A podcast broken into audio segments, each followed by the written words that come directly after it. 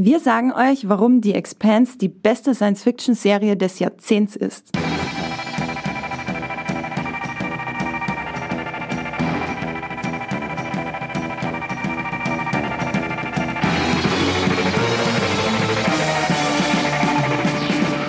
Herzlich willkommen zu einer neuen Folge von Streamgestöber, dem Muipilot Podcast über alle eure liebsten Serien und Filme, die es zu streamen gibt bei allen euren deutschen Streaming-Anbietern. Und wir befinden uns heute eigentlich im Science-Fiction-Gestöber, denn die ganze Folge dreht sich nur um eine unserer aller, aller, aller, aller, allerliebsten Science-Fiction-Serien. Du hast ein aller vergessen. okay, eine alle äh, noch dazu für Esther. Ähm, genau, es dreht sich alles um die Expanse und zwar die ganze Folge lang. Also so nerdig wie heute wird's, äh, war es wahrscheinlich noch nie und es wird auch eine Weile brauchen, bis es wieder so nerdig wird. Wir reden nämlich über Epstein-Antriebe und Protomoleküle und alles, was die Serie so für unsere Science-Fiction-Herzen hergibt. Ich begrüße die beiden großen Science-Fiction-Fans, die ich mir dazu heute eingeladen habe. Ich sag Hallo Esther. Hallo Andrea. Schön, dass du zum dritten Mal im Podcast bist. Es ist schlimm, oder? Ich verspreche, ich komme nur noch einmal nächste Woche und dann mache ich erstmal eine Pause. und ganz besonders freue ich mich, heute Ines begrüßen zu dürfen, die Chefredakteurin von Moviepilot. Hallo Andrea. Ines, dein Science-Fiction-Herz ist sehr groß, oder? Größer als groß. Manchmal platzt es regelrecht. Ich kann mich tatsächlich erinnern, als äh, wir das Einstellungsgespräch hatten, mit meinem Praktikum, haben wir über meine Diplomarbeit geredet und die handelte ja von Science-Fiction-Filmen. Und ich glaube bis heute, dass das der Grund war, warum. Deswegen bist du hier. Deswegen bin ich hier. Ihr habt es gehört. Science-Fiction ist dran schuld oder äh, Science-Fiction sei Dank, je nachdem. Esther, dein Science-Fiction-Herz ist auch sehr groß. Oh ja, das passt aber gerade noch so in diese Galaxie. ich kann mich nämlich auch bei dir erinnern, das erste Mal, als wir miteinander geredet haben, hast du zu mir gesagt, da warst du schon beim Muipilot, hast du zu mir gesagt, äh, für Science Fiction muss ich also ab jetzt zu dir kommen. und so war es dann auch. Und so war es dann auch. Und jetzt äh, sitzen wir hier und äh, reden über The Expanse. Ähm, die Expanse ist ja klassische Hard Sci-Fi, die ganz viel im Weltraum spielt und sich sehr auf realistische Weise mit der Zukunft auseinandersetzt. Aber was ist denn euer liebstes Sci-Fi-Subgenre? Das geht ja von bis. Also bei mir muss ich sagen, tatsächlich der Weltraum ist es, der es mir angetan hat, die Schwerelosigkeit, die Gefahr, die da lauert, wenn man, sobald man eigentlich nur vor die Tür des Raumschiffs geht. Äh, ich mag auch Endzeit-Sachen, äh, die sind halt ein ganz anderes Genre für sich, auch noch irgendwie Science Fiction, aber. So Dystopie, Postapokalypse. Genau, genau, da kann ich auch viel mit anfangen, aber ich glaube, wenn ich mich entscheiden müsste, dann wäre es der Weltraum. Und bei dir, Ines? Ich bin mit Star Trek groß geworden, yes. oder zumindest habe ich es entdeckt, als ich dann größer schon war. Und da dieses Entdecken fremder Welten, wie die leben, wie die existieren, was die machen und wie wir als Menschen mit dem anderen umgehen, das finde ich in Science Fiction eigentlich immer das Spannende. Und natürlich die Wissenschaft. Die Wissenschaft ist ganz, ganz wichtig. Weil wenn man, äh, finde ich, äh, einen großen Unterschied immer machen kann, äh, wenn irgendwas mit Magie funktioniert, ist das für mich kein Science Fiction. Vielleicht kommen wir ja nochmal drauf. Das finde ich spannend, Wissenschaft und fremde Welten. Da hatten wir äh, zur Info für alle da draußen im Vorfeld schon harte äh, Kämpfe genau. ausgefochten. Die, äh, wir haben jetzt uns auf einen Waffenstillstand geeinigt. Weil ähm, es natürlich Vertreter gibt, äh, die sagen, es muss alles wissenschaftlich sein in Science Fiction. Und dann gibt es die Leute, die sagen, äh, es gibt auch sowas wie Soft Sci-Fi oder Science Fantasy und Star Wars ist Science Fiction etc. etc. Es gibt so viele Meinungen da draußen. Aber wir bleiben jetzt mal bei der Science Fiction im Streamgestöber. Esther, was hast du denn, bevor wir zu The Expanse kommen, zuletzt an Sci-Fi-Dingen gestreamt? Also da ich mich ja so gerne im Weltraum aufhalte, äh, würde ich an dieser Stelle allen ans Herz legen eine Serie, die heißt Origin. Die wurde letztes Jahr auf YouTube Red oder da war es schon YouTube Premium äh, produziert. Äh, der als Streamingdienst seine Dienste bei YouTube auf YouTube verkauft hat. Inzwischen produziert da nichts mehr irgendjemand. Aber was umso besser ist, dadurch ist sie jetzt äh, auch um, umsonst äh, zur Verfügung. Also ihr müsst einfach nur zu YouTube gehen und Origin eintippen und dann gibt es da zehn Episoden. Und, und um was geht's? Es geht um äh, mehrere Leute, die in einem Raumschiff aufwachen und das sind Fremde und sie kennen sich nicht und die haben alle irgendwie ein Geheimnis und man kann eigentlich gar nicht so viel dazu verraten. Es ist jetzt nicht äh, die große Sci-Fi-Neuerfindung, die dazu finden ist, aber halt viele schöne Elemente, die man kennt, irgendwie neu aufbereitet und was mich dann ich muss zugeben, ich bin hingegangen, weil äh, zwei Harry Potter Stars mitspielen, Nein. nämlich Natalia Tena und äh, ähm, Tom Felton, also äh, Draco ah. Malfoy und äh, Tonks. Und ich bin dann aber geblieben, weil diese Lost-Erzählung mich so gepackt hat, weil jeder, jede Figur hat dann eine Backstory, die wiedergegeben wird. Man geht dann noch zurück trotzdem zurück in der Zukunft, aber was vor dem, dem Raumschiff passiert ist. Und äh, das hat mich irgendwie eingefangen, ja. Hat auf Moviepilot eine solide Wertung von 6,7.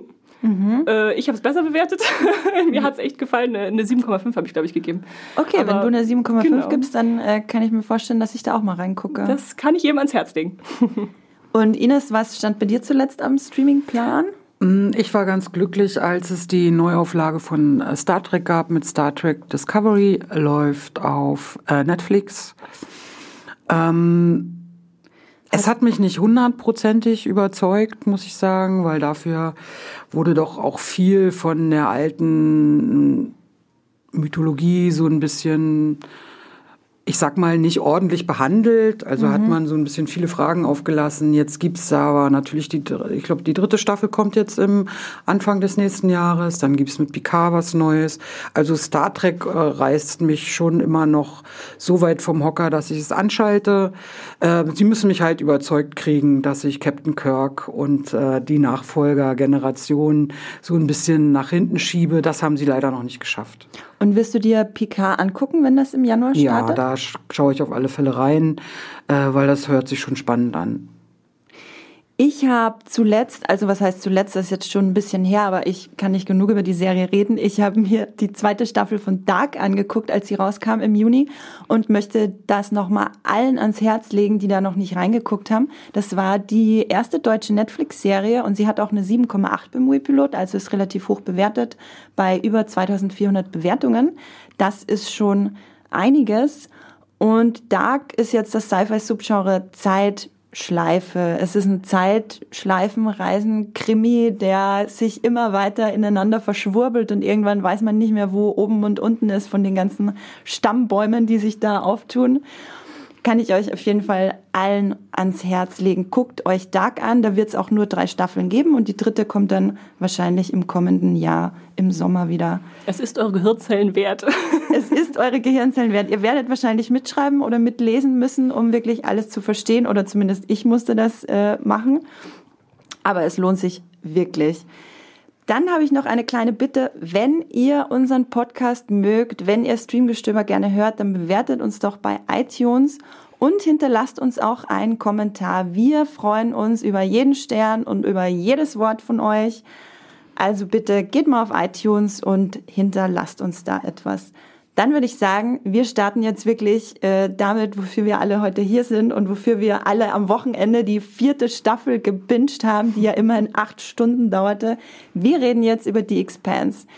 Und für alle, die jetzt Angst haben, dass wir spoilern, wir werden im ersten Teil des Podcasts nicht spoilern. Wir reden jetzt erstmal spoilerfrei, um was es in die Expanse geht äh, worauf basiert die Expans, wie finden das die MUI-Piloten. Dann werden wir im zweiten Teil über Staffel 1 bis 3 reden und euch sagen, warum wir finden, dass das die beste Serie des Jahrzehnts ist. Und dann erst am Schluss gehen wir wirklich auf die, auf die vierte Staffel von The Expanse ein und da werden wir dann auch nochmal eine große fette Spoilerwarnung an euch rausgeben. Esther, vielleicht kannst du noch einmal kurz zusammenfassen, um was geht's eigentlich? In aller gegebener Kürze. Gar nicht so einfach. Ähm, The Expanse spielt im 24. Jahrhundert, ist also noch ein bisschen hin, äh, hat aber die Entwicklungen von heute weiter mitgenommen. Also die Welt ist komplett überbevölkert, die Leute haben sich äh, andere Lebensräume gesucht, nämlich in unserem Sonnensystem und haben äh, den Mond, klar, ist der nächste, nächste Himmelskörper, aber auch den Mars besiedelt und den Asteroidengürtel, der dann nach dem Mars kommt, zwischen Mars und Jupiter, habe ich mir gerade nochmal mhm, angeguckt, mhm, ja, ja, zur Sicherheit. Ja, ja. Und äh, genau, äh, die sind alle ein bisschen verfeindet, weil sie natürlich alle glauben, ihr Lebensraum ist der beste oder die anderen schauen auf sie herab und ein mhm. Krieg scheint irgendwie zu brodeln, äh, soll aber abgewendet werden, weil es natürlich für niemanden gut aussehe. Und da werden wir jetzt reingeworfen und verfolgen unterschiedliche Schicksale, nämlich einen äh, Polizisten, der auf äh, Ceres oder Ceres, ich weiß nicht, wie im Deutschen ausgesprochen wird, der, Ceres, glaube ja, ich. Äh, ermittelt. Äh, Joe Miller. Joe Miller, Joe genau, gespielt von Thomas Jane. Miller. Thomas Jane, den ihr allen, äh, den ihr alle als äh, Punisher kennt. Der Punisher der vor alte Punisher. John Barenthal, der alte Punisher. Und dann haben wir eine Crew äh, in einem Raumschiff, äh, die, die also nee, erst, erst sie später, sind, stimmt, sie sind erst vorgegriffen. Sie sind erst auf der Canterbury und äh, ja, haben eine interessante Aufgabe. Sie fangen nämlich äh, Eis ein, weil Wasserknappheit natürlich im Weltraum herrscht. Äh, und äh, ja, die kommen dann auch da so mit rein. Und dann haben wir als drittes noch eine Politikerin auf der Erde, die verstrickt wird. Und ohne zu viel zu verraten, die haben alle ihre Handlungsstränge und irgendwie läuft das dann auf eine große Verschwörung hinaus, die wir dann für uns entdecken müssen, wenn wir die Serie schauen. Ja, danke für die knappe Zusammenfassung. ähm, es, ich kannte, muss ich gestehen, kaum einen von den Schauspielern und Schauspielerinnen. Wie ging es euch, als ihr angefangen habt zu gucken? Mir waren die auch alle unbekannt. Äh, allerdings jetzt nach vier Staffeln finde ich die alle ziemlich super. Mhm. Ja. Äh, die haben sich, äh, also ihre Figuren haben sich sehr schön entwickelt, eigene Stränge bekommen. Äh, Joe Miller ist ein klassischer äh, Detektiv, der sich in, auch verliebt in die Frau, die er suchen muss. Also das ist schon sehr schön gemacht. Und die Schauspieler sind alle hervorragend, finde ich. Ich glaube tatsächlich, dass deswegen der Einstieg am Anfang nicht so schwer ist, auch für alle Leute, die mit Cypher nicht so viel anfangen können, weil man diesen klassischen äh, Detective-Plot hat, quasi der hart gesottene, abgehalfterte, dezent korrupte Kopf, der sich da irgendwie durchschlägt, aber trotzdem sind die Sympathien auf seiner Seite. Und dann dem gegenüber hat man den absolut nichtssagenden, oder zumindest am Anfang den absolut nichtssagenden Holden, äh, gespielt von Stephen Strait. Esther, du meintest, du kanntest Stephen Strait vorher schon? Tatsächlich, in meiner Schulzeit habe ich einen Film gesehen, der hieß äh, The Pact. Der hat noch einen deutschen Zusatztitel, den ich gerade vergessen habe. Äh, das war so eine amerikanische Fantasy-Produktion, die dann auch schnell wieder verschwunden ist, aber man merkt sich dann doch so ein Gesicht und äh, freut sich dann, wenn man es wiederentdeckt.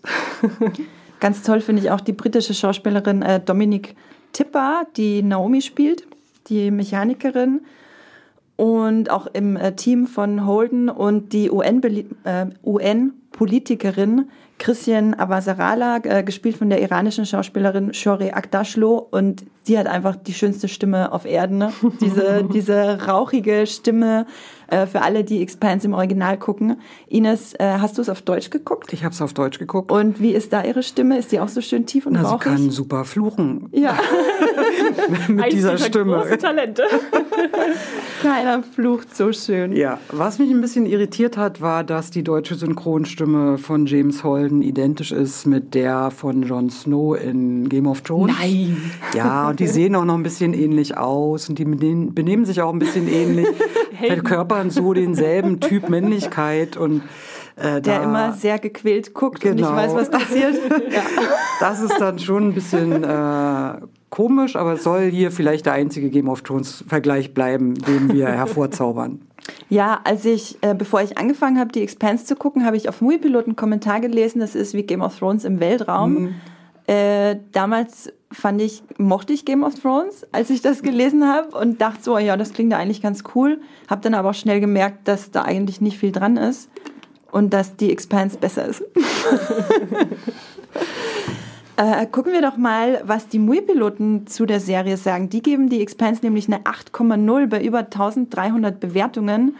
Und es gibt auch noch über 1100 Vormerkungen, das heißt äh, fast so viel wie Bewertungen.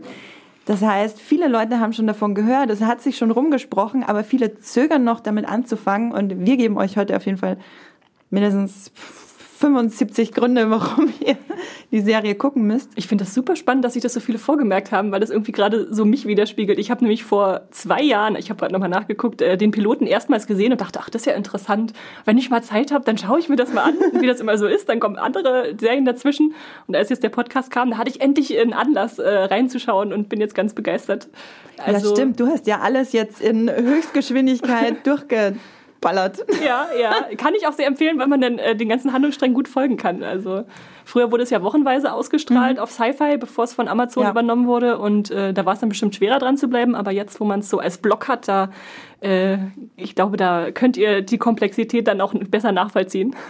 es ist auch, glaube ich, immer noch ein Unterschied, ob eine Serie auf Netflix oder eben auf Amazon läuft. Amazon wird immer so ein bisschen als äh, so auch noch ein bisschen in die Ecke geschoben. Äh, wenn ich aber so das Jahresprogramm mir angucke, sind das schon hochqualitativ hochqualitativ stehende Serien, also stellenweise auch besser als Netflix. Und das hat sich aber bei der jüngeren Zielgruppe noch nicht so richtig, glaube ich, rumgesprochen. Mhm. Deswegen viele Vormerkungen, weil man braucht ja auch den Account und so weiter und so fort.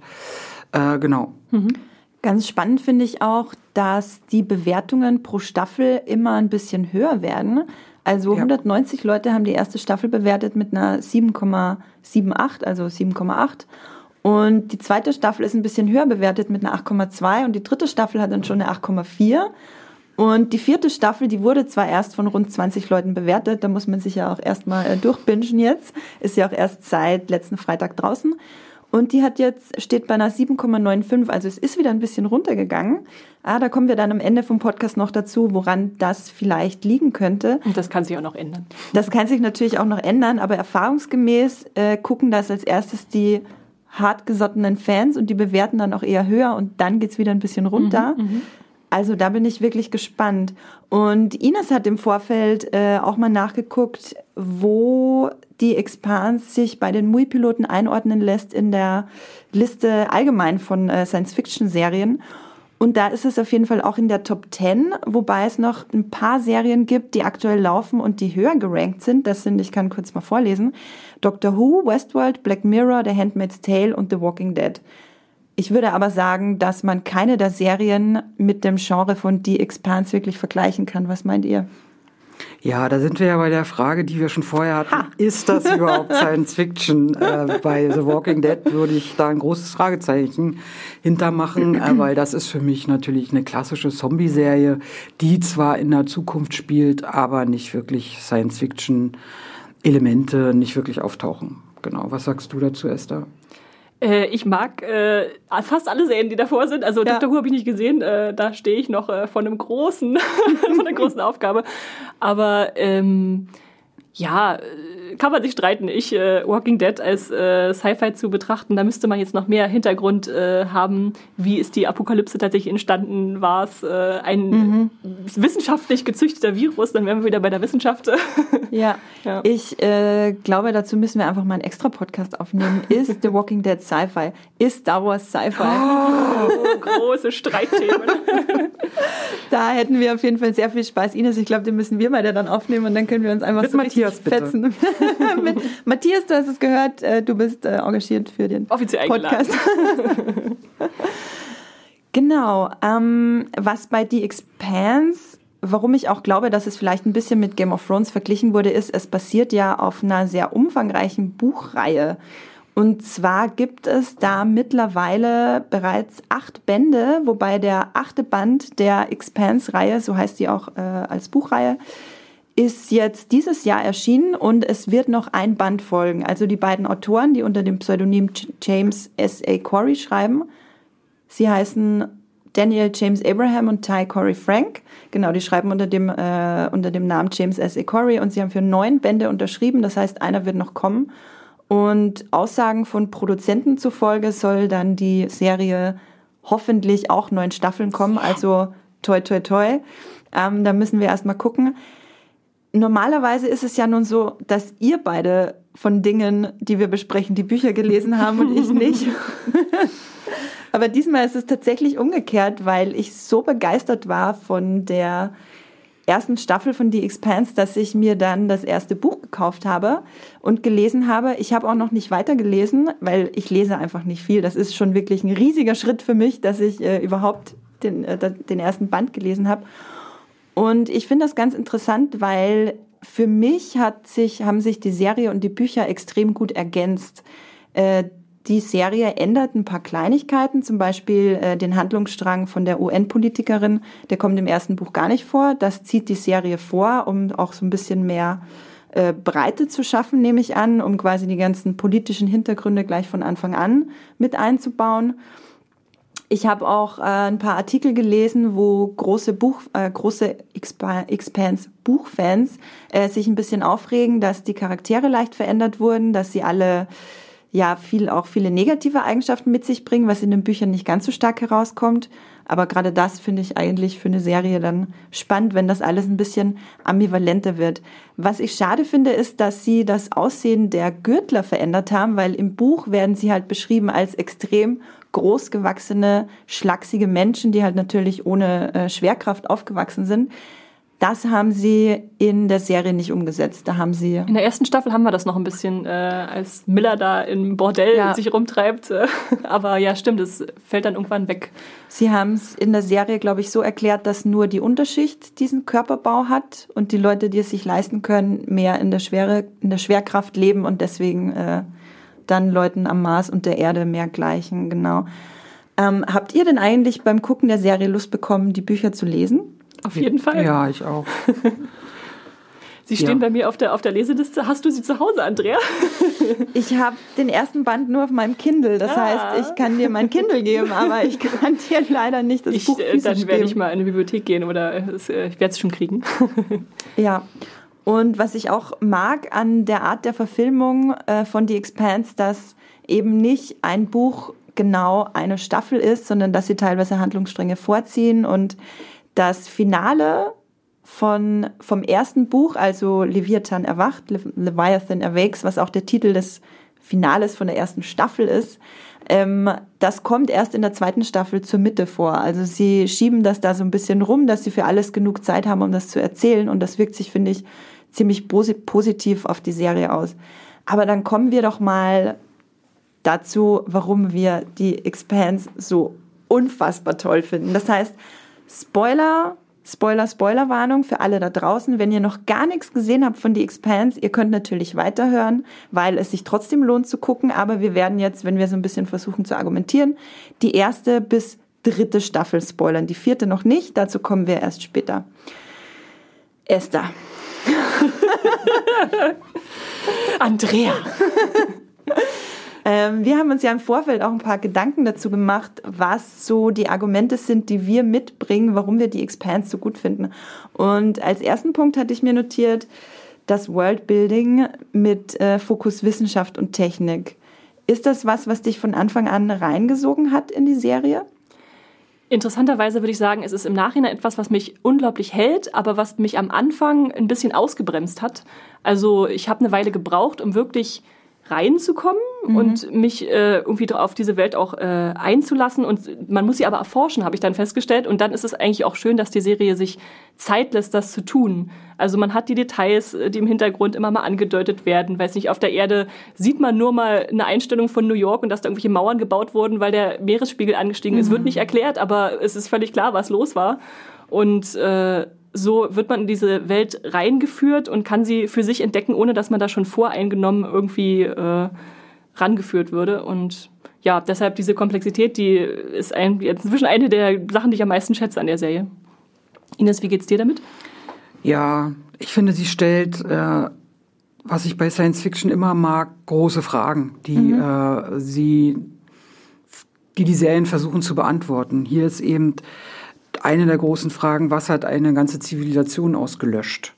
Mhm. Man kommt denn als äh, Zuschauer, erstmal wird man dahin geführt an diese ganzen äh, Objekte, die eine Zivilisation halt zerstören. Und das finde ich schon spannend, weil natürlich dann immer im Raum steht, was machen wir als Menschheit denn, als eigene Zivilisation? Schaffen wir das, dem zu entgehen oder gehen wir immer ein Stück auf diesen Abgrund zu?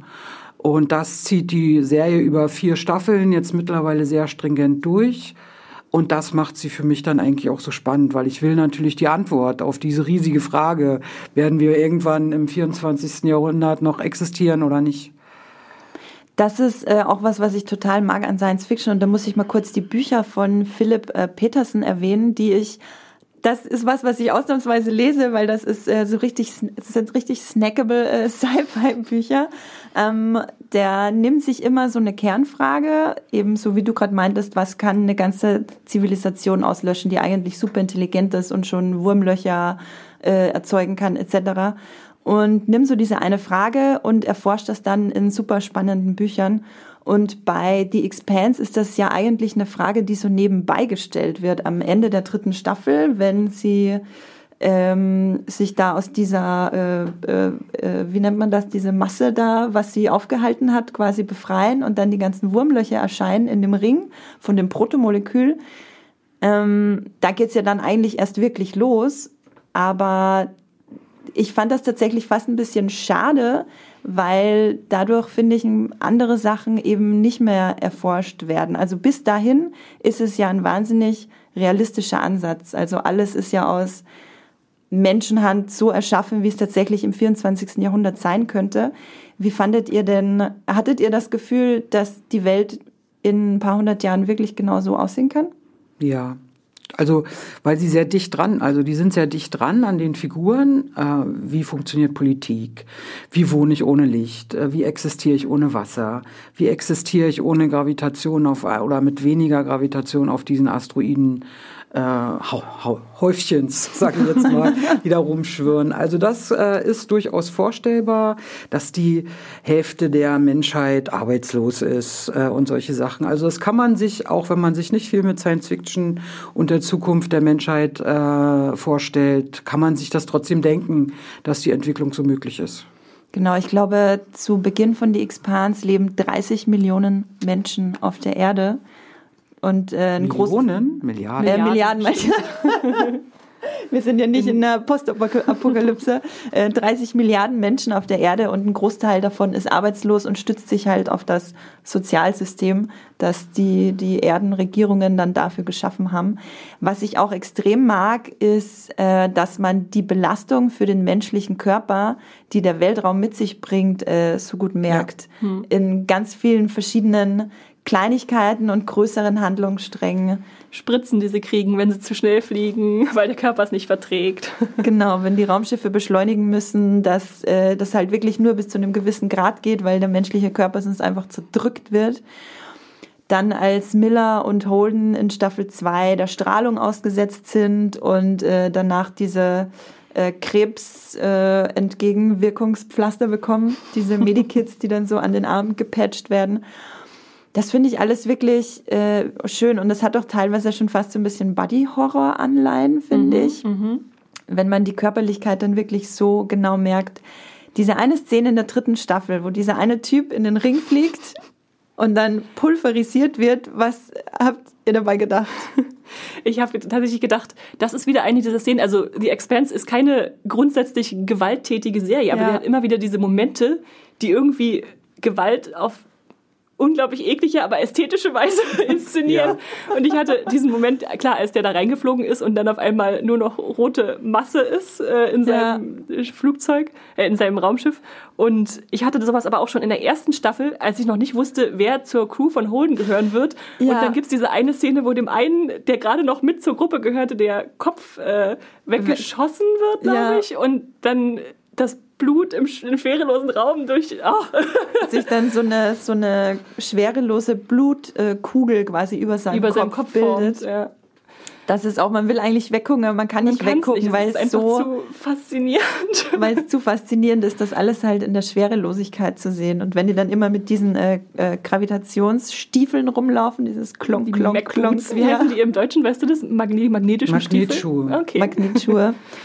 Das finde ich absolut großartig. Und wie gesagt, also dieser realistische Ansatz, man kann sich einfach absolut vorstellen, dass das wirklich so sein wird in der Zukunft. Ja, es fühlt sich realistisch an, obwohl man es natürlich nicht wissen kann, wie es in ja. äh, 300 äh, Jahren aussieht. Und zugleich finde ich es dann auch clever, wie die Serie es löst, dass sie uns in dieses unglaublich realistische Szenario gibt mhm. und das dann langsam weiterentwickelt. Also Aliens reinbringt, die Protomoleküle, äh, diese Ringportale. Und weil das halt so langsam wächst, die Galaxie uns immer weiter öffnet wird, finde ich es dann auch trotzdem in meinem Kopf realistisch, obwohl es natürlich immer viel weiter weg von der Wissenschaft, die wir jetzt haben, geht. Ja. ja. Ähm, du meintest ja, als wir schon vorher über die Expans geredet haben, Esther, dass was das Worldbuilding betrifft, ja auch Gesellschaft und Politik natürlich extrem spannend sind und dass unsere Gegenwart da in der Zukunft gespiegelt ist. Kannst du da vielleicht noch mal äh, was dazu sagen? War ich das, die das gesagt hat? Ich glaube, es war Ines.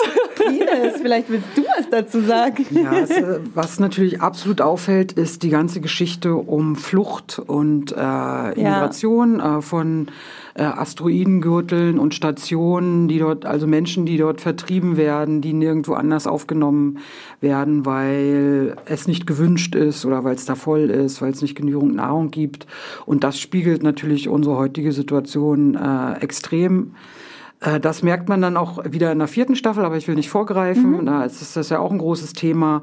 Aber das ist natürlich schon, wenn man dann so Menschen nicht besonders ordentlich gekleidet, die sich in so äh, Frachtern festklammern und darum betteln, irgendwie ein bisschen Wasser zu bekommen oder mhm. da eben andocken zu dürfen, dann äh, ist völlig klar, dass man an so ein Schiff im Mittelmeer denkt. Ja. Das ist heute übernommen. Dann auch die ganze Politikszenerie, also äh, Korruption spielt eine große Rolle äh, Industrielle, die ihr eigenes Ding machen wollen. Also insbesondere dieser äh, reiche Mensch, dessen Name mir gerade nicht einfällt. Mao? Ja, genau. Der Ober, Ober ja, korrekt, quasi. korrekt. Jules Pierre Mao. Jules, oh, oh, Jules Pierre Mao. Der eben mit diesem Protomolekül da rumspielt mhm. äh, und äh, Gott spielen will. Äh, Genau, und dann äh, absichtlich quasi einen ganzen Planeten oder eine ganze Station quasi infiziert, infiziert um und tötet, um zu gucken, was passiert, äh, würde passieren, wenn man das auf die Erde loslässt quasi. Ja.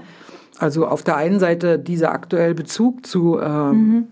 Politikern, die man heute auch im Blick hat, und das andere aber auch diese, äh, diese Hinwendung zu klassischen Science-Fiction, äh, wie sagt man, da gibt es so ein Wort dafür, Typen, Typen, ihr wisst, Archetypen? Ja, genau. Ach. Also die immer wieder auftauchen. ja, also ja.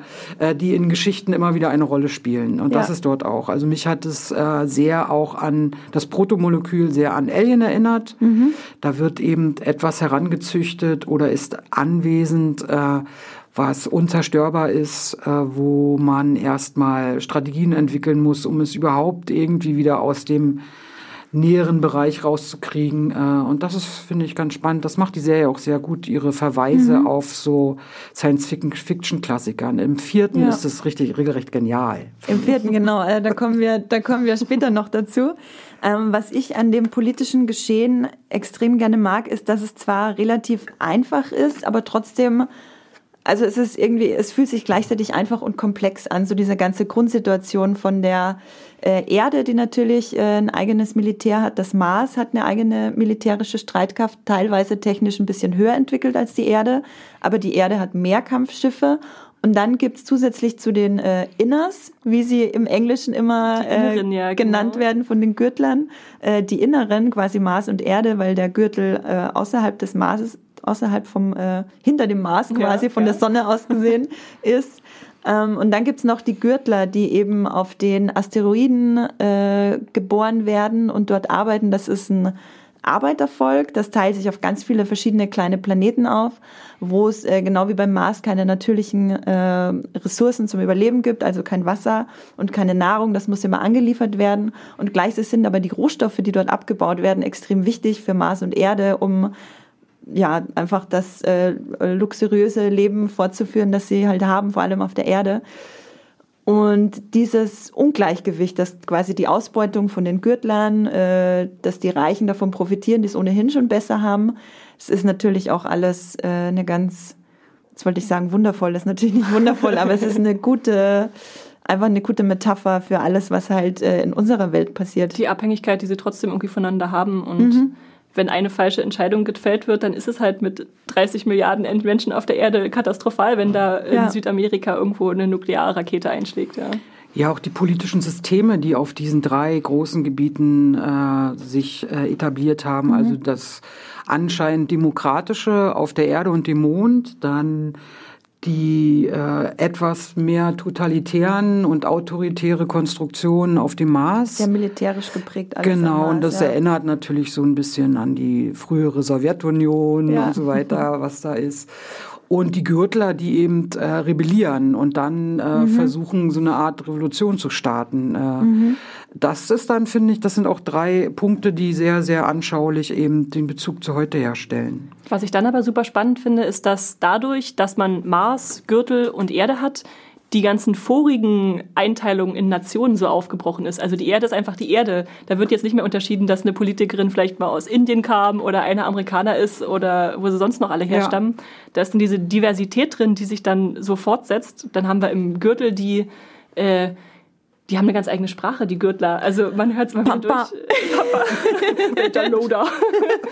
Und das, ich liebe diese ich Sprache. Grad, ich habe es auch nochmal nachgeschaut. Das hat tatsächlich den Namen äh, Gürtler Kreolisch, also äh, Belter Creole. Mhm. Und Kreolisch mhm. ist ja im Prinzip eine Sprache, die entstanden ist, indem mehrere Völker an einen neuen Ort gegangen sind und sich dann deren Sprachen, deren ja. Kulturen irgendwie vermischt haben. Und das ist halt, das, das spürt man dann in einem neuen Ort, der da geschaffen wurde. Und das macht äh, den Unterbau der Serie halt auch so wunderbar äh, nachvollziehbar. Ja, den Slang der Gürtler, das ist wirklich eins der also eins meiner absolut liebsten Sachen an die Expanse. Es ist im ersten Moment, so die ersten paar Minuten dachte ich so, hä? Weil ich verstehe kein Wort. Ist das so ein starker Akzent, den die sprechen? Ähm, und dann habe ich halt die Untertitel angemacht und gemerkt, ich verstehe immer noch nichts. Weil da einfach neue Worte geschaffen werden, eben von, wie in diesem Kreolisch. Und im Buch ist das, äh, gibt es das natürlich tatsächlich auch, diesen Slang, aber da wird das nicht weiter ausgeführt. Da liest man das nur ab und zu, so ein paar einzelne Wörter. Aber in der Serie, äh, für die Serie haben sie ja extra einen Linguisten engagiert, der die Sprache dann entwickelt und ausgebaut hat, damit das so zur Geltung kommt, wie es zur Geltung kommt im, in, in der Serie. Ähm, was Wusste ich, ich gar nicht, wie klingonisch. Sehr schön. Ja, das finde ich auch äh, absolut toll. Und man hat aber trotzdem äh, immer so ein bisschen das Gefühl, also es fühlt sich trotzdem ein bisschen vertraut an. Also es ist, der Ursprung sind schon Sprachen, die wir kennen. Ab und zu ist ein Wort drin, was man versteht. Ich habe auch gelesen, ja. Germanisch ist auch drin versteckt. Also ja. weil halt so viele Nationen da zusammengeführt wurden in der Sprache, hört man ab und zu mal auch als Deutsche dann einen deutschen Anklang. Ja. ja, das ist genau so wie bei dem Slang der Gürtler, wo ähm, alle Sprachen die es halt so gibt, zusammenfließen, ist das äh, mit der Diversität der äh, Besetzung, also des Casts, auch ganz interessant, weil wirklich Leute, blonde, blauäugige Leute, gibt's quasi eigentlich nicht unbedingt in die Expanse. Und das sieht man wirklich nur ganz selten, einfach weil die Vermischung von verschied verschiedensten Ethnizitäten einfach ja immer, immer mehr immer und mehr ist, logischerweise. Hat. Und das finde ich auch interessant, weil das habe ich auch in keiner anderen Science-Fiction-Serie bisher so konsequent umgesetzt ja, gesehen. Das finde ich auch toll. Und vielleicht noch kurz ein Wort zu der politischen Situation. Äh, was ich da am meisten, am spannendsten finde, wo ich eigentlich tatsächlich gern ein Spin-off hätte, ist die OPA, die Outer Planets Alliance, die je nachdem, wie man fragt, äh, der oder diejenige sagen würde, es ist eine politische Bewegung oder ein terroristisches Netzwerk, äh, je nachdem, auf welcher Seite man steht, die ja auch immer mehr und mehr zu einem wichtigen äh, Player werden in diesem ganzen äh, Mars-Erde-Gürtel-Konstrukt und quasi waren eine Gewerkschaft und sprechen für den Gürtel. Wie, wie habt ihr denn diese OPA wahrgenommen? Mit äh, Fred Johnson an der Spitze, die da irgendwie irgendwo weit draußen im Weltraum ihre ganz eigene Sache machen. Ich mag es, dass sie so ambivalent dargestellt wird, weil natürlich gibt es in jeder Gruppierung Leute, die irgendwie den friedlichen Weg wählen und manche, die es dann eher militant angehen. Und deswegen finde ich spannend, dass sie nicht als eine Befreiergruppe äh, dargestellt werden, sondern einfach als sehr diverse, mit sehr diversen Meinungen auch vertretene äh, Gruppierung, die versucht, sich ihre eigenen mhm. Rechte im Gürtel zu erkämpfen. Im Prinzip wollen ja alle nachher, also alle drei Gruppierungen, das Protomolekül, weil sich das eben als neue Biowaffe irgendwie herausstellt. Und auf der Rosinante äh, gibt es ja dann auch eine Verräterin, die das Protomolekül an die OPE weiterreicht. Und das ist natürlich Konfliktpotenzial hoch drei. Genau, weil dazu muss man sagen, dass sie, also da geht's um Naomi, die ja, ja, vom Gürtel ist, also die einzige Rosinante, einzige Rosinante Crewmitglied, das vom Gürtel ist. Und natürlich, niemand versteht sie, warum sie das macht, aber gleichzeitig ist es auch objektiv betrachtet natürlich problematisch, dass sie das macht. Ja, aber wir als Zuschauer, denke ich, verstehen das ja schon. Ja. Warum sollte einer oder warum sollten nur zwei diese neue Waffe haben? Der dritte ist ja auch dafür ja. berechtigt, die zu bekommen. Schlimm ist, dass eben im 24. Jahrhundert immer noch in diesen Kategorien gedacht wird. Mhm. Und da werden wir dann wieder bei heute. Äh, was letztlich gibt's ja dann am Ende des äh, der äh, der dritten Staffel auch ein Krieg. Also das muss man ja, ja nicht beschönigen zwischen den drei Einheiten, weil die sich eben um die, die Orte und diese Waffen streiten. Genau, der Krieg, den die Protagonisten, also Holden Miller und die UN-Politikerin so verzweifelt zu verhindern genau. suchen, der bricht dann in der dritten Staffel aus. Und das ist auch wieder so schön, dass die, also es ist ja eine sehr diverse Gruppe von einem vom Mars, einer, mhm. zwei von der Erde und Steve aus dem Gürtel, die, die Crew der Rosinante und dann heißt das Raumschiff auch noch nach dem Pferd, auf dem Don Quixote gegen Windmühlen genau, gekämpft hat. Genau. Deswegen hat Holden in der, das ja. ist kein Spoiler, in der vierten Staffel äh, Don Quixote Buch ja. in der Hand. Und deswegen meintest du Esther, ach na klar, hat ja. er das in der Hand.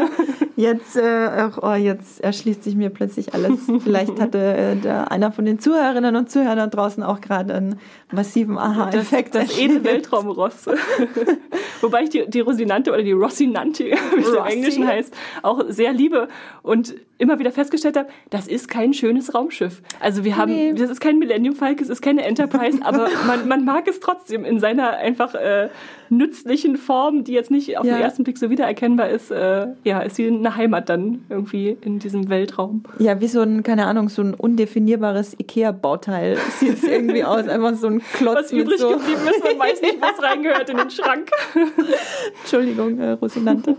ähm, aber was ich vorhin noch sagen wollte, dieser Gegensatz von äh, der, das, dem politischen Gesehen, der, politischen Geschehen, das wir sehen in den äh, höchsten, das hat sich gereimt, in den äh, höchsten Rängen ähm, versus dem äh, Schlachtfeld, auf dem wir uns quasi mit Holden und Miller die meiste Zeit befinden. Diesen Gegensatz finde ich ziemlich toll, weil man dadurch immer sofort die tatsächlichen Auswirkungen auch sieht von den Entscheidungen, die die Politiker treffen mhm. und wiederum, wie die Entscheidungen von Rebellen etc., was halt äh, auf dem Planeten und im Gürtel passiert, dann wiederum die Politiker beeinflusst. Das finde ich sehr schön umgesetzt und das ergibt wirklich einfach so ein gesamtes rundes Bild ähm, wirklich erstklassiges Worldbuilding, das ich so in noch keiner anderen Sci-Fi-Serie gesehen habe. Ähm, habt ihr ein Beispiel, wo ihr so ein großartiges Worldbuilding schon mal gesehen habt oder ist das für euch schon wirklich unvergleichlich? Im Sci-Fi-Bereich? Mm, eher nicht. Ja, du denkst an Fantasy-Sachen, oder? Fantasy, ich denke an Herr ja.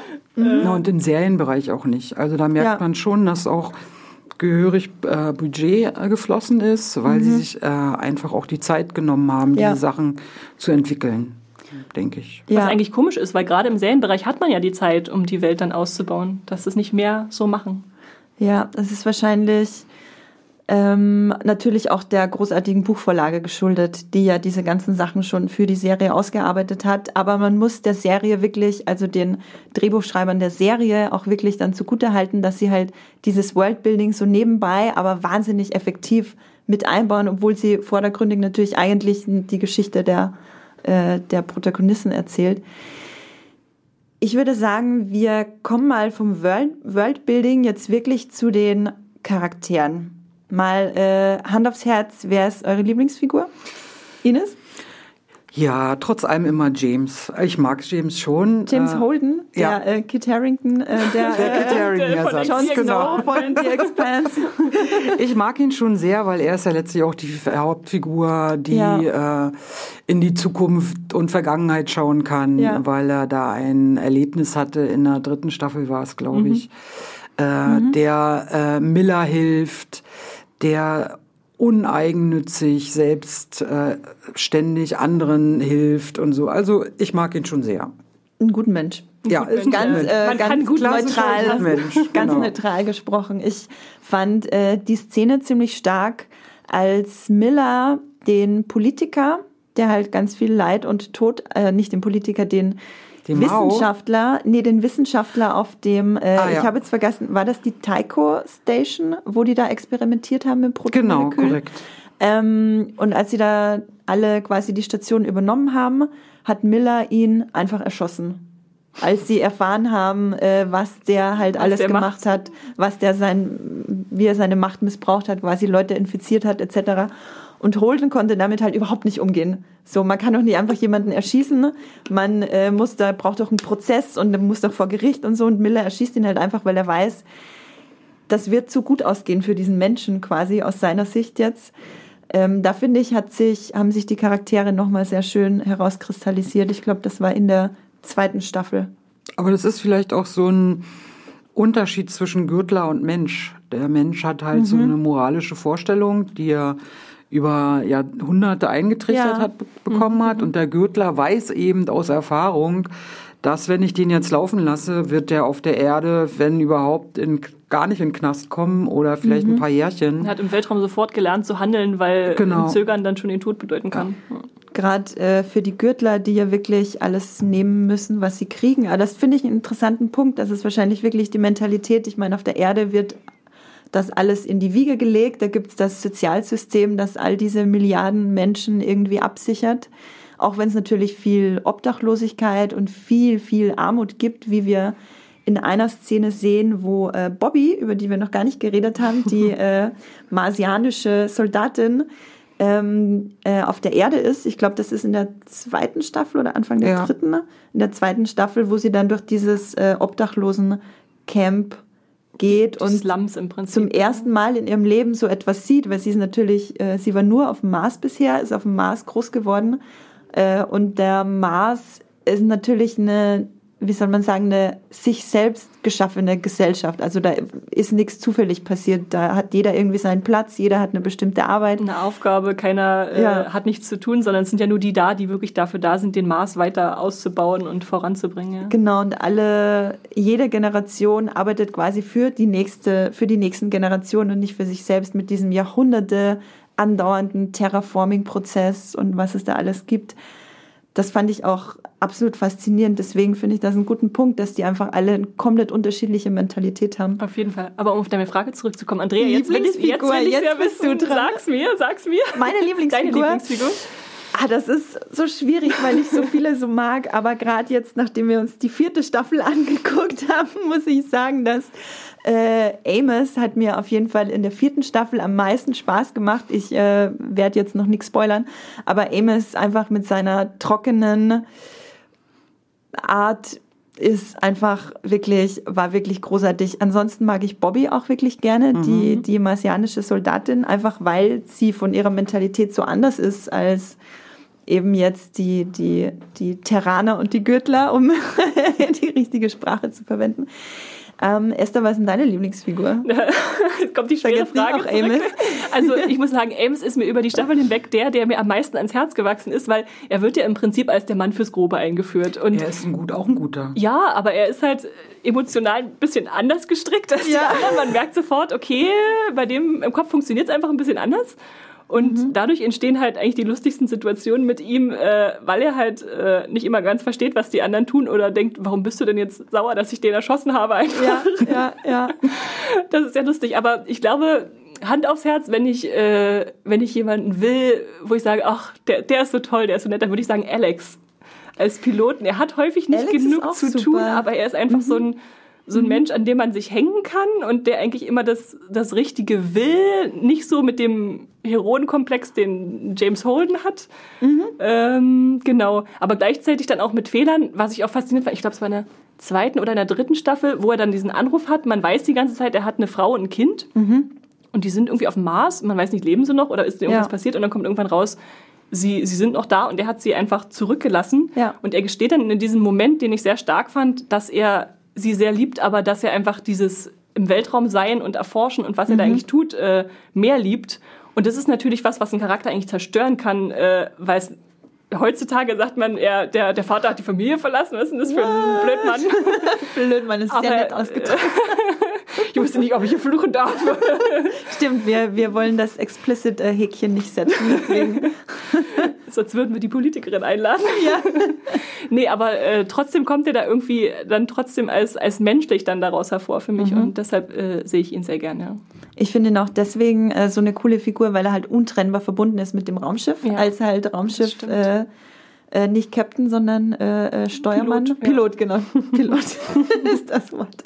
Äh, als Raumschiffpilot und halt die Rosinante für ihn halt wie eine, wie eine Person ist. Also er redet mit ihr, er redet ihr gut zu, er bittet sie darum, jetzt zu funktionieren. Er spielt ihr Country-Musik vor. Er spielt ihr Country-Musik vor. Er behandelt sie halt total äh, zärtlich, muss man schon fast sagen, so als wäre es irgendwie eine Geliebte oder so von ihm.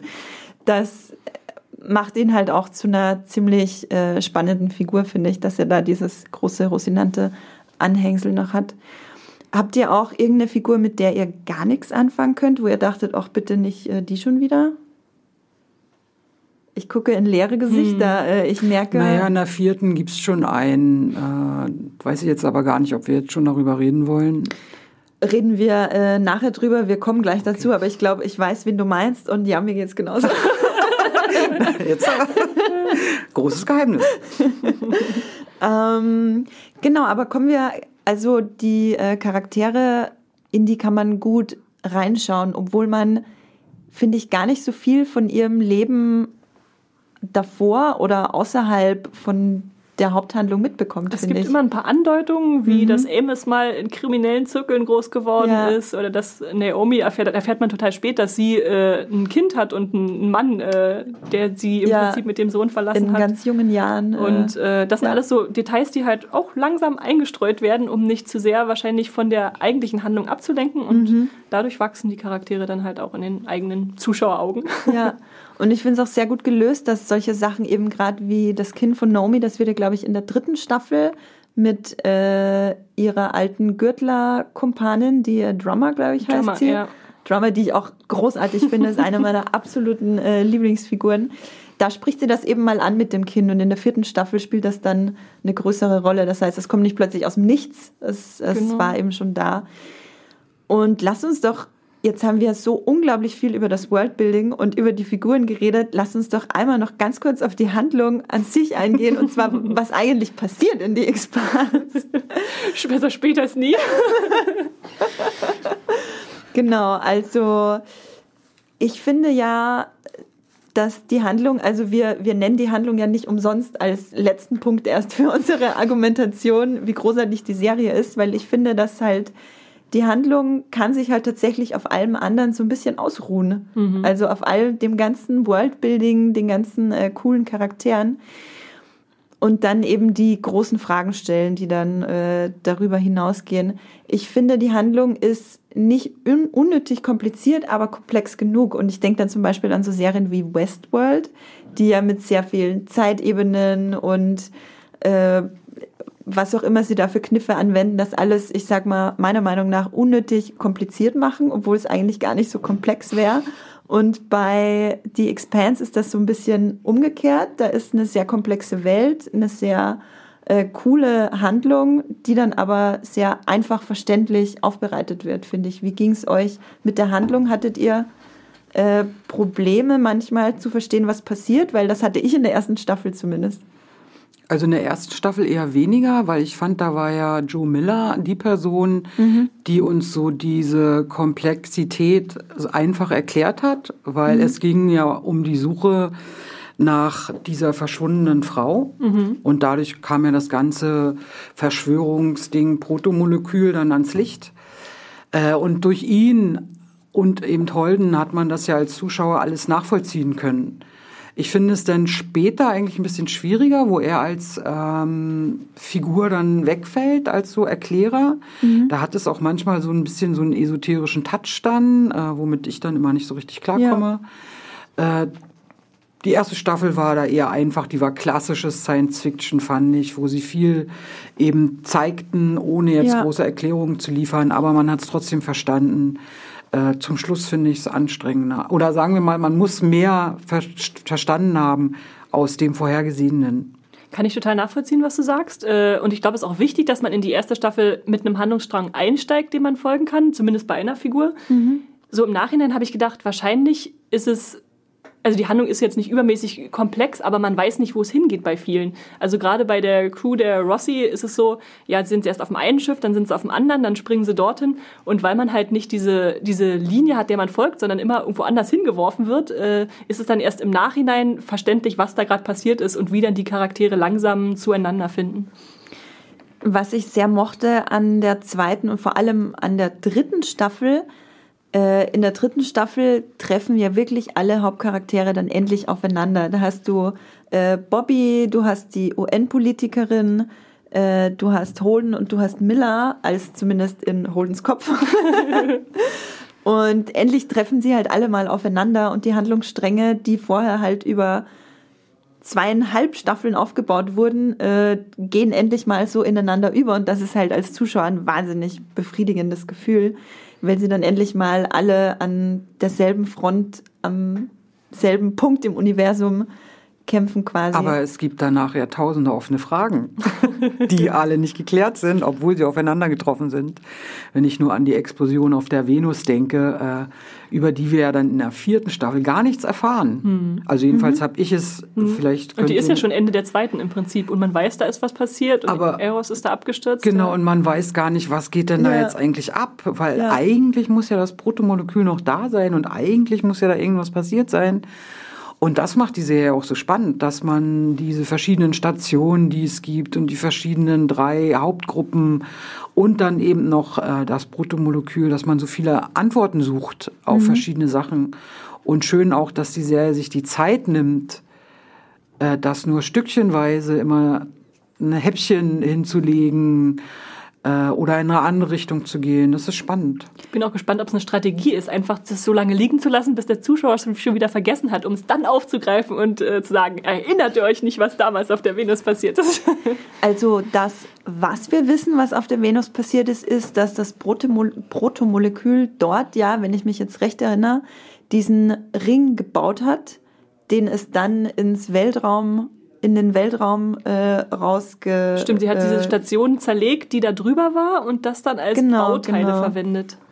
Genau, also nochmal zur Erinnerung für alle, die nicht mehr genau wissen, was da in der dritten Staffel passiert ist, äh, oder in der zweiten Staffel, äh, Holden, äh, nee, nicht Holden, Miller, ich komme schon durcheinander. Miller hat den infizierten, äh, ich glaube Asteroid war das, den äh, Protomolekül ja. infizierten Eros äh, mittels Julie Mao, die äh, da verwebt war in das ganze Protomolekülgeschwurbel, ähm, von der Erde, von der Erde weg Gelenkt? Weggelenkt zur Venus, genau. Und auf der Venus hat das Protomole Protomolekül dann, von dem wir ja bis dato noch gar nicht, äh, also bis dahin noch gar nicht wissen, was das ist, woher das kommt und äh, was das will und macht, nur dass es sehr mächtig ist, ähm, hat dann auch eine Raumstation oder ein Raumschiff zerlegt, das dort äh, wissenschaftliche Experimente machen Eigentlich wollte. untersuchen wollte, was da los ist, ja. Genau, und dann hat das Protomolekül auf der Venus diesen ominösen Ring gebaut, den es dann ins Weltraum entlassen hat, der dann in der dritten Staffel eine ganz große Rolle spielt. Und am Ende der dritten Staffel erfahren wir, dass dieser Ring eine Möglichkeit für das Protomolekül darstellt, um mittels Wurmlöcher ähm, zu sein, mit seinen Schöpfern zu kommunizieren. Und dann erfahren wir, beziehungsweise auch das Protomolekül, dass diese Schöpfer gar nicht mehr existieren. Und das erfährt alles äh, Holden mittels Miller in seinem Kopf in diesem Ring von diesem Protomolekül. Also genau, und da befinden wir uns dann am Ende der dritten Staffel und in, dann würde ich sagen, kommen wir jetzt zum äh, Spoiler-Part, kommen wir noch mal kurz zu der vierten Staffel, wo eben die Exposition dann ist, dass dieser erneute Gold Rush, also quasi alle Leute wollen durch die Wurmfle Wurmlöcher fliegen, äh, stattfinden könnte. Die Politikerin auf der Erde möchte das verhindern. Ähm, es warten schon ganz viele Schiffe vor den Wurmlöchern. Wie schnell habt ihr denn in der vierten Staffel wieder reingefunden nach dieser langen Wartepause? Also Esther, du hast es eh gerade erst geguckt, alles. Wie ging es dir, Ines? Ich brauchte ein bisschen, weil mhm es noch langsamer war, hatte ich das Gefühl, als die Serien vorher. Mhm. Also sie nehmen sich noch mehr Zeit, um verschiedene Sachen zu erklären. Erst so ab Episode 5 ging es so für mich, dieser, war ich wieder im Expense-Flow so richtig mhm. drin. Genau, aber es ist natürlich spannend, also gerade, dass sie es auch Goldrausch nennen, ähm, dass da jemand das verhindern will, weil man nicht weiß, was dahinter ist. Mhm. Das ja sein kann, dass man mit den Löchern äh, im Prinzip auch nur wieder zurückstrahlt auf den inneren Kreis des unseres Universums und das dann zerstört. Äh, das ist schon eine spannende Idee. Und im Prinzip geht es in der vierten Staffel ja darum, jetzt nehmen wir mal einen dieser Planeten hinter mhm. einem dieser Löcher und schauen mal, was passiert. Äh, und da spiegelt sich, deswegen finde ich auch diesen Hinweis auf Don Quixote so super, weil es sind die gleichen Windmühlen, gegen mhm. die sich Holden dann äh, letztlich zur Wehr setzt. Weil wieder dieser Konflikt, der schon im, in unserem Universum da ist, auch in andere weitergetragen wird. Man nimmt seinen Rucksack eigentlich immer mit und natürlich streiten sich da die Inneren mit den Gürtlern über die Ressourcen. Also äh, genau, das ist schon spannend. Das mochte ich eigentlich extrem an der vierten Staffel, dass es wirklich nur hinter diesem einen Wurmloch auf diesem einen Planeten spielt, weil ich hatte am Ende der dritten Staffel ein bisschen Angst, dass die Serie jetzt bricht und ein bisschen anders funktioniert in Zukunft, weil es diese tausend Möglichkeiten gibt, aber sie konzentriert sich halt wirklich wieder auf die äh, soziopolitische, keine Ahnung, Struktur auf diesem Planeten und was da jetzt vor sich geht und wie es auf diesem einen Planeten jetzt einer kleinen Zivilisation äh, gelingen soll, sich da was aufzubauen. Ähm, wie ging es dir damit, Esther, mit, der, mit Anfang von Staffel 4? Also am Ende von Staffel 3 ging es mir auch so, dass ich dachte, wie wollen die jetzt die über 1300 Löcher erforschen? Da, kommt, da, da, platzt mein Kopf, wenn ich mir versuche vorzustellen, was da alles dahinter liegt. Insofern war es dann spannend, den Ansatz zu wählen, zu sagen, äh, wir haben da jetzt einen Riegel vorgeschoben, ihr könnt da noch gar nicht alle hin, sondern nur so ein paar Forschungsschiffe. Ja. Ähm, mir ging es ein bisschen wie dir, Ines, am Anfang, dass ich nach fünf Staffeln, äh, nach fünf Episoden dachte, ja, es ist äh, interessant. Ich vermisse den Weltraum ein bisschen, weil da hat halt viel sich abgespielt in den Staffeln davor und jetzt sind wir die meiste Zeit auf Planeten, also auf Mars, weil Bobby auf dem Mars ist. Äh, mhm. Äh, die Politikerin ist auf der Erde und macht da ihren Wahlkampf und Holden und sein Team sind halt äh, auf Illus. Illus, genau, so heißt der Planet. Aber das tritt dann irgendwann, trat dann irgendwann für mich in den Hintergrund, weil spätestens ab Folge 5 wurde es so spannend, was da alles passierte auf dem, auf Illus äh, mit äh, Tsunamis ja. und äh, der Planet erheizt sich mhm. und dann mhm. sind da Alienstrukturen und äh, grüne Schnecken und die grünen Schnecken. Dann wurde es einfach so spannend, dass man gar nicht mehr darüber nachdachte, was, was vielleicht noch fehlen könnte. Die ja. neurotoxischen Schnecken. Absolut, absoluter Grauen. Ähm, Ines, du meintest ja, dich hat Illus an einen ganz bestimmten Film erinnert. Ja, also erstens kann ich Aliens nicht so richtig aus meinem Kopf rauskriegen. Ja. Wenn ich Expense sehe, das Protomolekül hatte ich ja vorhin schon erklärt. Ja. Und der Planet ist natürlich irgendwie, hat mich total an Prometheus erinnert. Ja. Also. Island. Da ist auch eine, eine ein, Mechan ein Organismus auf der Suche mhm. nach seinem Schöpfer, mhm. spielt ja auch in Prometheus eine riesengroße Rolle. Und dann die Architektur, diese aufstrebenden Spitzen, die da irgendwie erst unter dem Sand oder unter der Erde noch liegen und dann nach dem Tsunami äh, freigelegt werden. Das ist auch Prometheus, äh, wie sich die Menschen und die Gürtler da durch die engen Windungen in Labyrinths durchschleichen, das ist auch Prometheus. Also ich war da richtig geflasht, ja. das zu sehen. Ich habe nochmal nachgeguckt und das Buch, das jetzt äh, verfilmt wurde für die vierte Staffel aus der Expanse-Reihe, das kam das musste ungefähr zu der Zeit geschrieben worden sein, als Prometheus im Kino lief oder ein bisschen danach. Also es okay. würde mich wirklich nicht wundern, wenn die sich davon ein bisschen inspiriert, äh, inspirieren haben lassen. Wobei man natürlich nicht weiß, inwiefern das in der Buchreihe auch so beschrieben ist. Aber ich gehe davon aus, dass es nicht allzu weit davon ab, äh, ja, ab, äh, wie nennt man das? Abweicht. Abweicht, danke. Ach, Wörter. ähm, ich muss die ganze Zeit an meinen Islandurlaub denken. Dieses ganze schwarze Lavagestein ähm, und diese hellblau-weißlichen Gewässer. Und dann musste ich auch kurz mal an Interstellar denken, als der Tsunami, ja. Oh, ja. also über, über das alles zu einem Wasserplaneten gemacht hat quasi ich fand das schon alles, äh, das sah auch einfach alles wirklich gut aus. Und Esther und ich haben das ja auf dem Beamer geguckt bei Esther. Also das war wirklich wie im Kino. Das hat wirklich einiges hergemacht. Das fand ich sowieso. Also die haben ja relativ viel von dem Planeten von oben mit Drohnen wahrscheinlich fotografiert.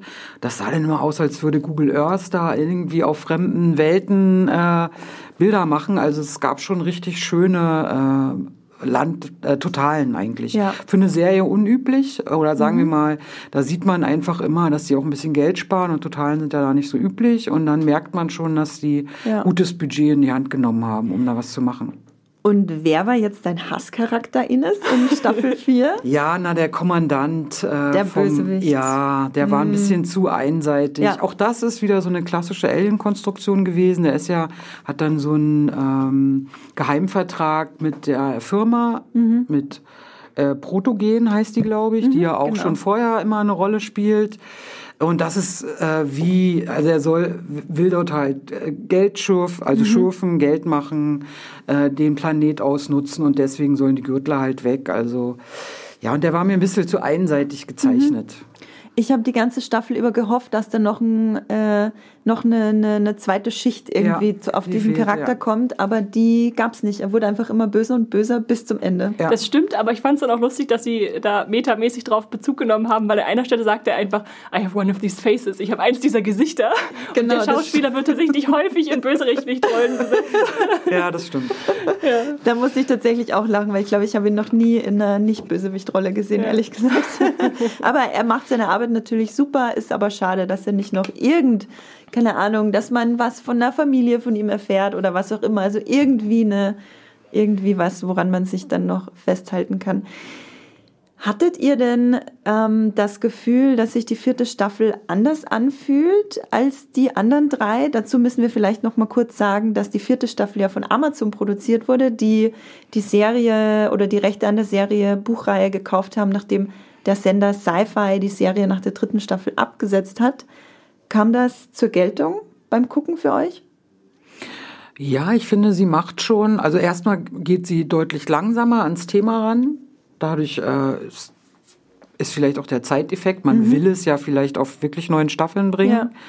Äh, und dann erzählt man die Geschichte halt langsamer. Dann, denk, dann denke ich, dass es beim Budget sichtbar wird, dass sie sich mhm. eben auch dafür mehr Zeit lassen. Also sie haben wirklich das, äh, das äh, Planetenset ist schon super. Wir haben die Rossi erstmals landen sehen, haben wir festgestellt beim Schauen, ja. Andrea und ich. Und dann dachten wir, oh, da war jetzt anscheinend Geld dafür, ein bisschen Animation reinzustecken. Ja, ja die, die, das CGI es sieht wirklich gut aus. Also ich finde, das sah vorher schon gut aus, aber es gab manchmal ein paar so Stellen, wo man dachte, okay, da hätten ein bisschen mehr Zeit oder Budget für die äh, Special Effects nicht geschadet. Ich fand auch den Mars super. Also mhm. diese paar Szenen, die dort spielen, diese Höhlen mit Licht, die sie ja in, diesen rot, in diese rote Gestein ja. reinhauen, dass du im Prinzip in Orten wohnst, wo kein Sonnenlicht existiert, alles ist nur mit irgendwelchen Hologrammen äh, oder sowas ähnlichem äh, äh, vollgestellt. Das war, den Mars fand ich eigentlich auch sehr interessant. Mhm. Vor allem die politische Situation auf dem Mars fand ich ehrlich gesagt das Allerspannendste in der ganzen vierten Staffel,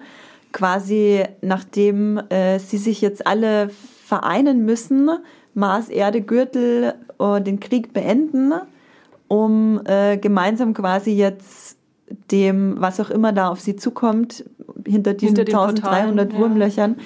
Also diese ganze Arbeitslosigkeit, die das mit sich bringt auf dem Mars, unter der Bobby ja auch ja. leidet, das fand ich wahnsinnig spannend. Und diese, diese Verdrossenheit der Leute auf dem Mars, dass plötzlich es so ein bisschen nichtig geworden ist, dass die seit Jahrzehnten für die nächsten Jahrhunderte schuften, weil es gibt plötzlich tausende neue Planeten, die man einfach so bewohnen Mit kann. Sauerstoff en masse, äh, muss ohne, einfach nur hin und lossiedeln. Genau, ohne dass man da Terraforming betreiben muss.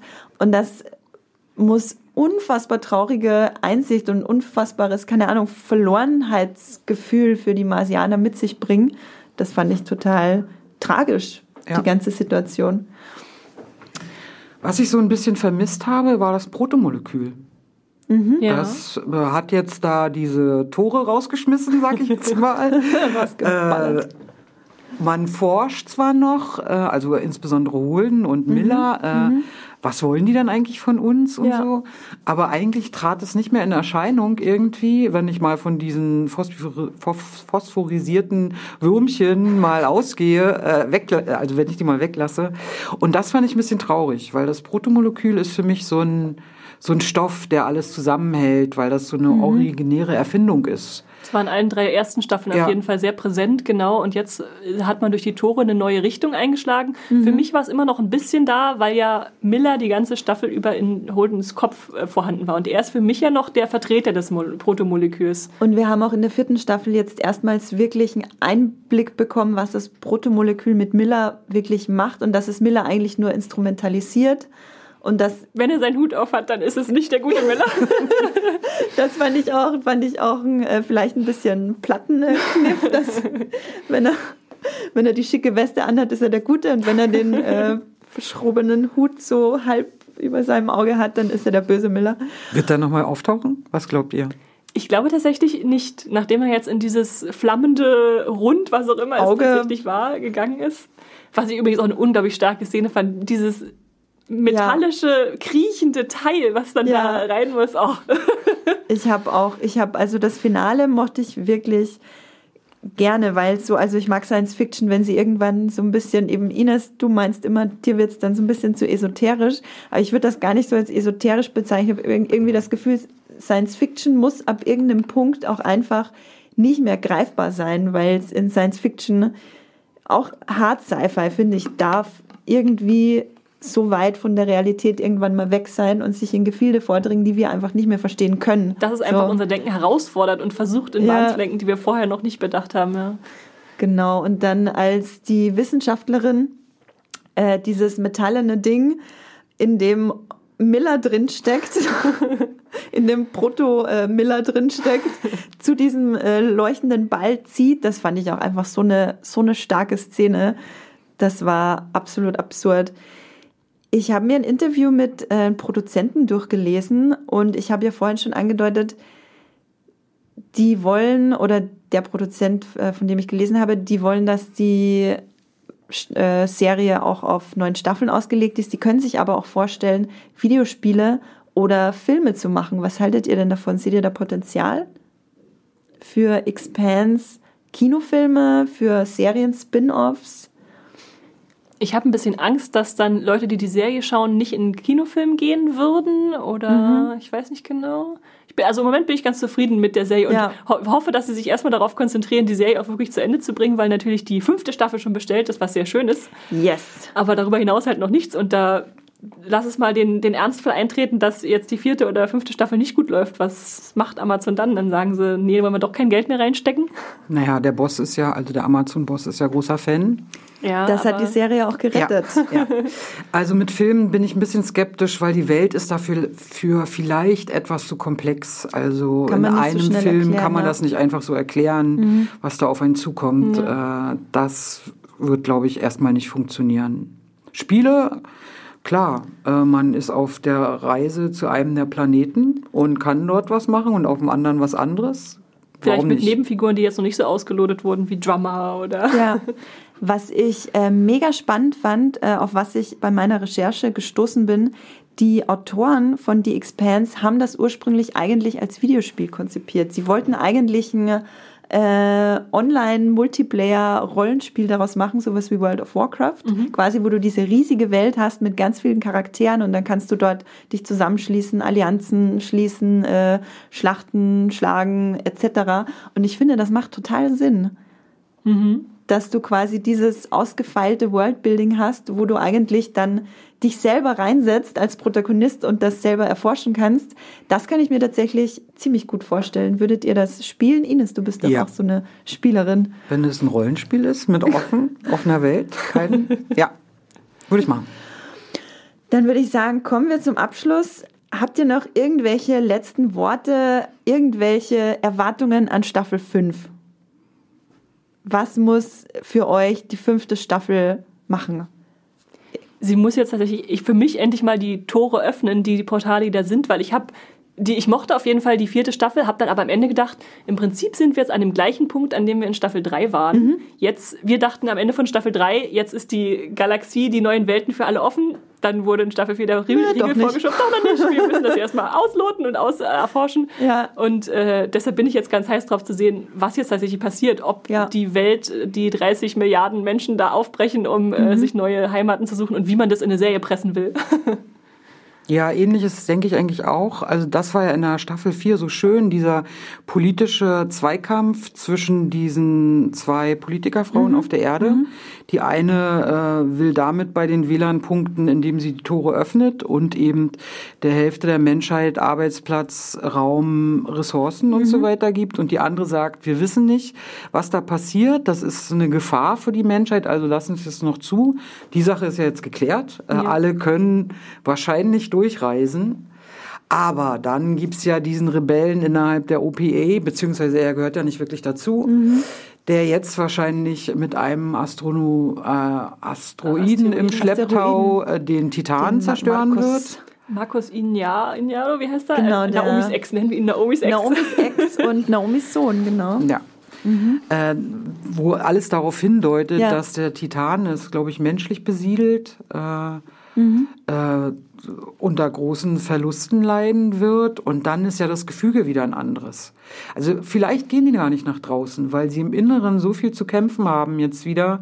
Keiner weiß, dass es Markus gewesen sein wird, sage ich jetzt mhm. mal, der da diese mit Mars-Technologie äh, umhüllten Asteroiden auf den Titan werfen wird und so weiter und so fort. Deswegen könnte sein, dass ja auch das Protomolekül wieder in Aktion tritt, weil jetzt wieder ein Krieg ausbricht. Das war ja mhm. damals noch in der zweiten Staffel der Hinderungsgrund, äh, jetzt sofort auch durch die Tore zu reisen und so. Also ich glaube, sie gehen vielleicht gar nicht raus und es spielt sich wieder weiter in unserer Galaxie ab. Mhm. Ich habe auf jeden Fall Lust bekommen, nicht jetzt zu warten, bis die nächste, die fünfte ah, Staffel lesen. Expanse kommt, sondern äh, werde jetzt Band zwei, drei und vier lesen und dann äh, so langsam wie ich lese, ist dann die fünfte Staffel eh schon da. Also spoiler ich mich dann gar nicht, was äh, weiterhin passiert. Aber ich kann also allen, die gern Science Fiction lesen, kann ich die Bücher wirklich ans Herz legen, weil sie eine total großartige Ergänzung sind zur Serie. Gut, ich würde sagen, wir haben jetzt eh schon äh, ewig lange über die Expanse geredet. Wir könnten wahrscheinlich noch 85 Stunden drüber reden. Das machen wir dann jetzt gleich äh, beim äh, Mittagessen. Also nicht, dass wir 85 Stunden Mittagessen haben. ähm, ich möchte noch allen Zuhörerinnen und Zuhörern da draußen ans Herz legen, dass wir natürlich auch über die Feiertage und über Silvester äh, euch mit unseren Podcasts, äh, Streamgestöber-Podcasts begleiten. Am 25.12. kommt ein Podcast zu den besten Serien 2019 und am 1.1. einer zu den besten Filmen 2019. Ich möchte euch auch nochmal darum bitten, schickt uns doch Sprachnachrichten über WhatsApp und Telegram. Wie das alles funktioniert, äh, könnt ihr in den Shownotes oder ähm, in der Beschreibung des Podcasts nachlesen. Wir werden im Januar auf jeden Fall über The Witcher und auf jeden Fall über Watchmen reden. Also, wenn ihr das schon gesehen habt, wenn ihr das guckt, dann schickt uns da was dazu. Ihr könnt uns auch E-Mails schreiben an podcast.muipilot.de mit euren Kommentaren zum Podcast und zu dem, was wir uns bald, äh, worüber wir uns bald unterhalten. Esther, vielleicht noch zum Abschluss, wo kann man dich lesen außerhalb von dem Podcast? Mich findet man in den Sternen. es ist Jawstar äh, auf Twitter, auf Instagram äh, und natürlich auf Moviepilot zu lesen. Habe ich auch gerade erst einen Artikel geschrieben, wie es weitergeht mit The Expanse Staffel 5. äh, also wenn ihr euch weiter noch ein bisschen in The Expanse und den Sternen bewegen wollt und äh, ansonsten erkennt man mich an der Blade Runner Eule, die mein Logo überall ist. Genau, wir haben, weil du gerade vom Artikel redest, wir haben auch noch einen ganz tollen Artikel von der Sarah Petzold auf Muipilot, wo sie auch nochmal begründet, warum sie findet, dass die Expanse eine der besten echten, in Klammer Ausrufezeichen, äh, Science-Fiction-Serien ist. Sehr lesenswert. Sehr lesenswert, ja, das fand, äh, fand ich sehr informativ zur Vorbereitung auf den Podcast. Ines, äh, wo findet man dich im Internet? Vorrangig auf Moviepilot unter Ines W. Ganz klassisch zu lesen. Genau, das, woanders treibe ich mich eher selten rum. Genau, also Ines findet ihr auf Muipilot, schaut da mal vorbei, um ihre Artikel zu lesen. Dann würde ich sagen, wir verabschieden. Äh, ich kann ich habe so wir viel über die uns. Genau, übernimm du das Esther. Wir sagen Tschüss, wir versuchen auf die Erde zurückzukehren und ihr dürft das jetzt auch tun, weil unser Podcast nun endet.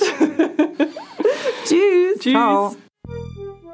Das war die neue Folge Streamgestöber.